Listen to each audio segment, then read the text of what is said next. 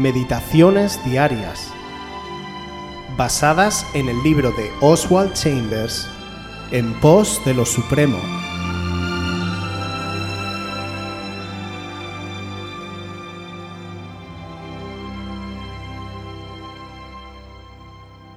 La voluntad de ser leal. Josué 24, 15. Si mal os parece servir a Yahvé, escogeos hoy a quién sirváis, si a los dioses a quienes sirvieron vuestros padres cuando estuvieron al otro lado del río, o a los dioses de los amorreos en cuya tierra habitáis. Pero yo y mi casa serviremos a Yahvé. La voluntad es el hombre en toda actividad. No puedo renunciar a mi voluntad, tengo que ejercerla. Debo tener la voluntad de obedecer y la voluntad de recibir el Espíritu de Dios. Cuando Dios da una visión de la verdad, nunca es asunto de lo que Él hará, sino de lo que nosotros haremos. El Señor ha estado exponiendo delante de todos algunas grandes proposiciones y la mejor cosa que tú debes hacer es recordar lo que hiciste anteriormente cuando fuiste tocado por Dios. En aquella ocasión, cuando fuiste salvado, primero viste a Jesús o te diste cuenta de alguna verdad. Te fue fácil entonces rendirle fidelidad. Trae a tu memoria esos momentos ahora, a medida que el Espíritu de Dios te presenta alguna proposición nueva. Escogeos hoy a quién sirváis. Es un cálculo deliberado, no algo a lo que tú llegas sin darte cuenta, y todo lo demás queda en suspenso hasta que decidas. La proposición está entre tú y Dios. No consultes con carne y sangre al respecto. En cada proposición nueva, las otras personas van siendo dejadas cada vez más fuera. Es allí donde viene la prueba. Dios permite que la opinión de sus santos te afecte y sin embargo se te va desapareciendo más y más la certeza de que otros entienden el paso que estás tomando. No tienes por qué saber a dónde Dios te está conduciendo. La única cosa que Dios te explicará es Él mismo. Declárale, te seré leal. Inmediatamente que elijas ser leal a Jesucristo, te conviertes en un testigo contra ti mismo. No consultes a otros creyentes, declárate ante Él diciéndole, yo te serviré. Ejerce la voluntad de ser leal y dale a otros el crédito de ser leales también. Hay pocos temas tan importantes sobre los que podamos hablar como la voluntad del ser humano. Si bien en sí no tiene gran poder, ni va más allá de las capacidades naturales del hombre, es tanto el mayor freno a las cosas del espíritu como el mayor catalizador del poder de Dios en las vidas de las personas. Podemos entender quizá mejor la voluntad humana como el umbral de una puerta que separa dos espacios. A un lado está nuestra humanidad, limitada y falible, y al otro lado el poder infinito y la perfección de Dios. Él ha establecido que los únicos que podemos pasar ese umbral y entrar en su terreno somos nosotros, mientras que Él siempre se quedará en su lado respetándonos.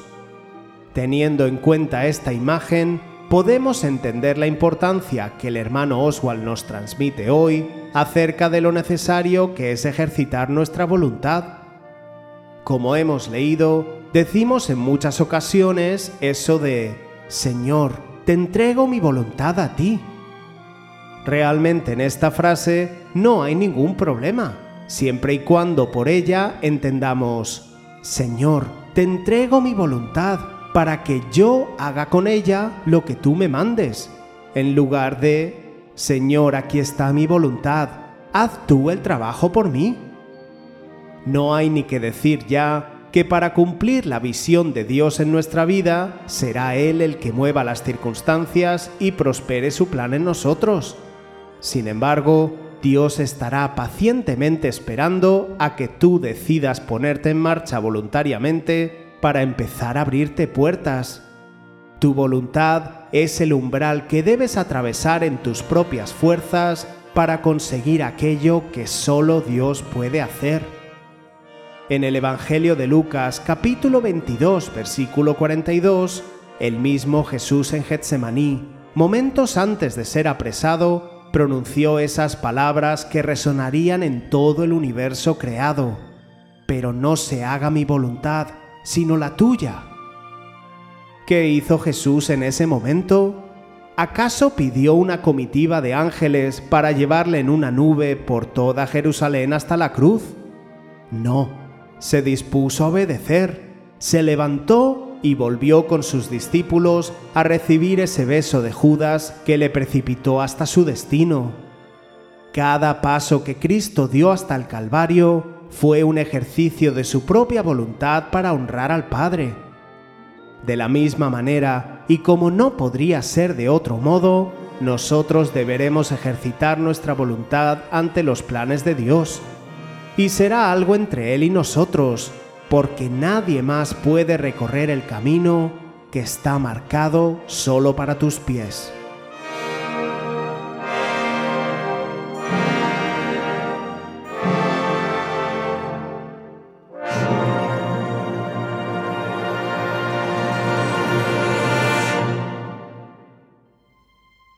Quieres volver a escuchar este devocional o cualquier otra de nuestras emisiones anteriores, puedes visitar nuestro canal de YouTube buscándonos como Aviva Voz FM. También puedes ponerte en contacto con nosotros a través de nuestra página web www.avivavoz.es o mandarnos un correo electrónico a la dirección contacta@avivavoz.es.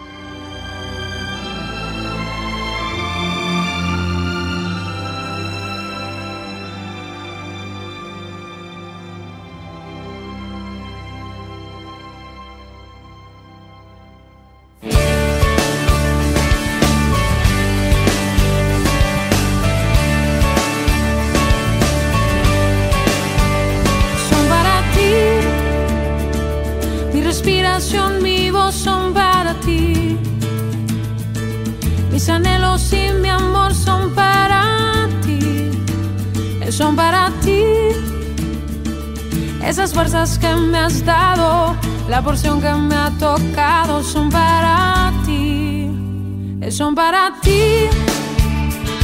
Mi respiración, mi voz son para ti. Mis anhelos y mi amor son para ti, son para ti. Esas fuerzas que me has dado, la porción que me ha tocado, son para